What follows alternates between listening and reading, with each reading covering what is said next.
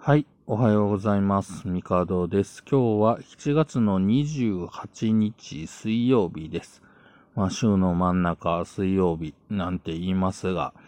水曜日の昼でちょうど、えー 折り返しということなので、まだ水曜日の朝一ではまだ半分にすらなっていないので、はい。まだまだ続くなという感じですが、はい。まあ、今日もセミの鳴き声がずーっと、えー部屋の中にいても聞こえてきます。まあ、ね、気温が35度とかをずーっと超えてて、まあ、最高気温がね、まあ、猛暑日と呼ばれる日がずっと続いているんですけど、まだ7月なんですよね。まあ、8月ね、9月はもっと暑くなるんだろうな、なんて考えると。いや、これからなんだけど、えーもっとなんかね、生活環境とかもこう気をつけないといけないなと思っている今日この頃でございます。えー7月28日は、まあ、あの、す数字をそのまま並べて、ね、読むと、な、なにわということで、なにわの日ということなんですけれども、えーまあ、なにわというか、まあ、南波。はい。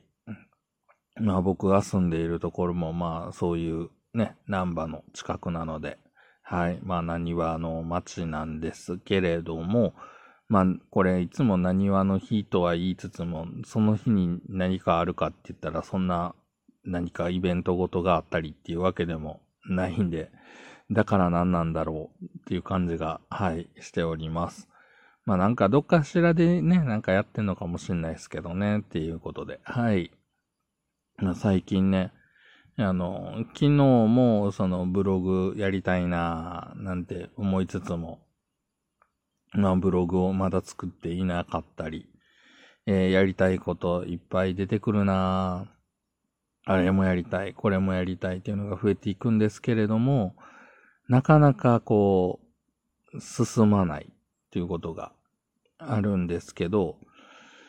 皆さんはどうなんですかね？こうなんかやりたいなって思ったことがあった時に、すぐアクションを起こせますか？それとも、あーなんか他のことがあって、なかなか手がつけられないなーってなっちゃうんですかね？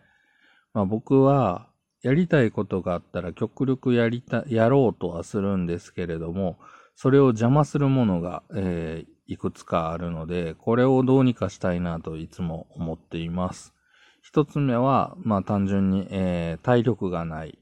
という、まあ、あの、仕事終わって帰ってくると、なんか疲れちゃって、すぐ寝てしまうっていうことですよね。まあこれを解決するためには、まあ仕事終わって、やりたいことをやるために家に帰らないっていうのが一つなのかなと。まあ、なんだろう。今で言うとコワーキングスペースみたいなものを借りて、やっぱりそこで何かここコツコツとやるとか、まあなんかね、作業場を別に用意するっていう、まあ家ってやっぱり休む場所になってるところはあるのかなというのが、まあ一つ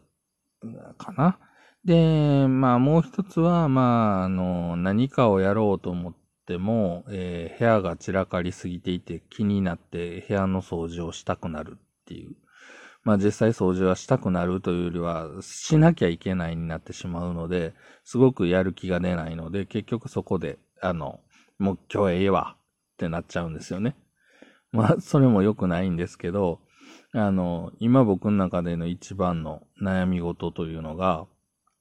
えーまあ、家に帰って、えーまあ、ご飯食べる、えーお風呂入る、で、えーなんていうか、こう、寝室へ直行してしまうというところなんですよね。これが良くない。ということで、僕が今考えている計画は、えー寝室へ行く前に、えー作業環境を作って、えー寝室へ行かないようにすると。で、そのためには作業環境がすごく快適で、寝室へ行きたくなくなるようにしなければならないというような、えーことを考えているので、今考えているのは、えー寝室の扉の前にゲーミングディスクとゲーミングチェアを置くというところから始めたいなと考えております。で、まあ、そのためには寝室行く扉の前を片付けなければいけないんですよね。その、ゲーミングチェアとゲーミングデスクを置くために。でも、ゲーミングデスクとかゲーミングチェアって、買って届いた時に、あの、まあ、家具とかと一緒で、自分で組み立てなきゃいけないんですよね。ということは、設置スペースよりも組み立てスペースの方が広くいるので、えー、結局設置スペース作って終わりというわけにはいかないということで、えー、それ以上の、えー、スペースを確保するための掃除が必要になってくるということで、かなりの大掃除が必要になると。で、今、その大掃除をしようと頑張ってるんですが、暑いし疲れているので、ちょっとずつしか進まないと。もうかなり、あの、最悪な状態になってます。で、僕ね、子供の頃から、その、片付けるっていうのがもう、とにかくすべての、あの、行動の中で苦手というか、整理整頓っていうのが、もうできた試しがないんですよね。あの、やろうとするより、結局、いや、もうここに置いてあるっていうのを覚えてるから別にいいよ、なんですよ。で、大体僕がやらかすのが、掃除をした時に、えー、大事なものの場所がわからなくなって、えー、必要なものが見つからないってなって、イラッとなって、えー、あの片付けて、綺麗になってるところもぐちゃぐちゃってしちゃうっていう、もう、良くないなって思いながらも、結局、じゃあ見つからなかった原因は何なんだってなったら、掃除をしたことになってしまうので、掃除がやっぱりできないっていう。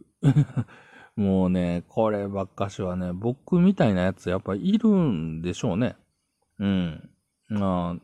なので、えっ、ー、と、掃除がうまくできるコツを知ったとてっていう風になってしまうんですよね。